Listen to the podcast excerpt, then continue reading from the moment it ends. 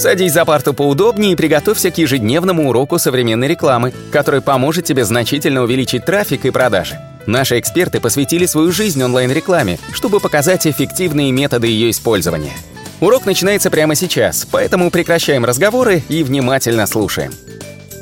Всем привет! Вы на канале SEO Quick, меня зовут Николай Шмачков, и я хочу поговорить про такую интересную тему, как монополия Google в поисковой системе и к чему это приведет.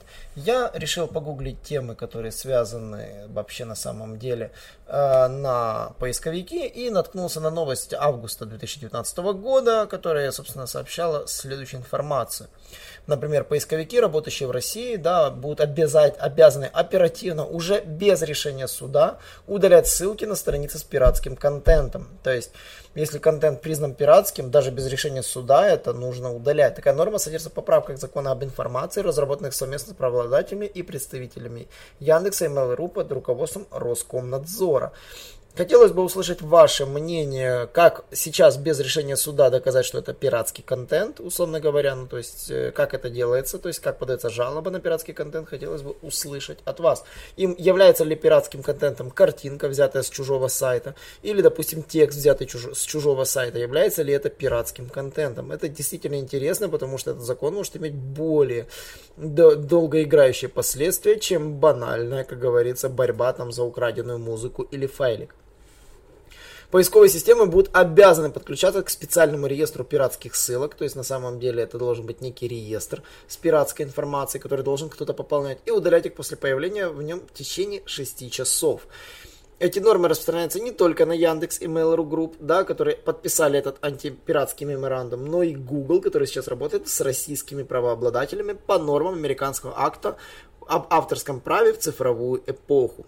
Собственно, а, Роскомнадзорщики подтвердили, что данные поправки и направлены в администрацию президента. Ну, собственно, чем это интересно закончилось и как это внедрилось, хотелось бы услышать мнение от вас сейчас. Потому что других новостей я больше по этой теме не увидел. Вот. Но я нашел другую новость, февральскую, которая выходила. А, а, Элиас Касми написал на сайте э, CNews. И новость заключалась в том, что Google заблокирует скачивание любых типов файлов в браузере Chrome по протоколу HTTP с осени 2020 года. Вот. Всех переводят на HTTPS, вводятся постепенно и начиная с Chrome 81, 81 версии в марте 2020 года. То есть Chrome по факту запретит скачивание файлов по протоколу HTTP. То есть будет идти полная блокировка любых загрузок сайтов по незащищенным HTTP соединениям. Нововведение будет внедряться постепенно от версии к версии. Но в октябре 2020 года с выходом 86 версии Chrome оно окончательно вступит в силу. Изменения коснутся не только небезопасных HTTP сайтов, еще не успевших перейти на протокол HTTPS, но и тех, кто сделали это частично. То есть, если HTTPS сайты будут передавать файлы по устаревшему протоколу HTTP, они тоже попадают в этот черный список. Собственно, идет поэтапная реализация этого процесса.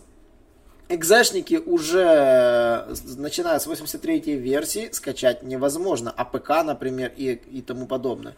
Архивы нельзя будет скачать с 84 версии. И, конечно же, с 85 версии любые не, незащищенные типы документов, PDF и, и документы. И MP3 эм картинки нельзя будет скачать, начиная с 86 версии. Так что сайты, которые торговали, мягко говоря, пиратской музыкой, с хрома скачивание будет заблокировано. Допустим, потому что они в основном все HTTP-шные, и на них контент, конечно же, валяется просто по прямым ссылкам. Теперь это скачать будет попросту нереально. Вот. Э, Google порекомендовал владельцам сайтов заблаговременно проверить их совместимость с новыми требованиями. Для этого нужно скачать тестовую версию браузера Chrome Canary и активировать специальный флаг Threat and Save Downloads as Active Content и проверить, как разрешается ли скачивание или нет. Собственно, блокировка небезопасного контента, который передается через HTTPS, стала очередным этапом борьбы Google с этим протоколом.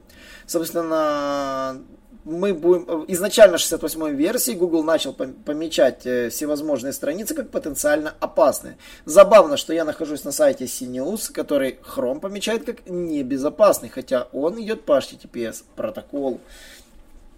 Вот, на самом деле они хотят перевести весь интернет на HTTPS, и действительно это приносит плоды. На январь 2018 года 83 сайта из топ-100 используют такой протокол по умолчанию.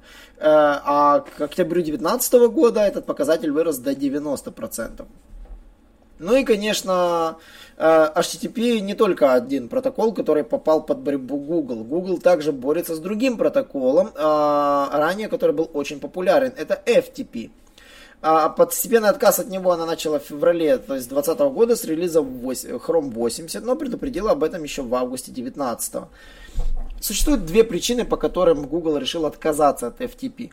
Изначально сам протокол не безопасен по причине отсутствия шифрования передаваемой информации, то есть этим, при помощи этого киберпреступники могут прекрасно пользоваться. Ну и около нулевой уровень востребованности данной технологии. По данным Google, протоколом пользуются лишь всего лишь там один пользователь на тысячу. Э, собственно, и, конечно, второй фактор, да, который Google это не, жела, не желает использовать в Chrome. В Chrome у меня поддержку более современного протокола. То есть он реально не собирается FTPS использовать. Это аналогия FPS через SSL, как HTTPS который как бы дополнен поддержкой шифрования. Google не будет добавлять этот браузер поддержку невостребованных разработок. То есть полное удаление частей исходного кода браузера, отвечающих за работу FTP, Google планирует вып- выполнить в браузере, точнее уже по идее выполнила, в 80, который выходил в апреле 2020 года. И на самом деле с FTP действительно все очень, как говорится, плохо. То есть и чем это все закончится, не знаю. В комментариях пишут, что а, на самом деле используются для других целей, то есть они используются программистами, поэтому действительно Google как говорится, не, не начал, не, не Google начал эту борьбу, да, а программисты и владельцы сервисов, которые сделали кэширование контента на прокси-серверах невозможно из-за динамического формирования веб-страниц.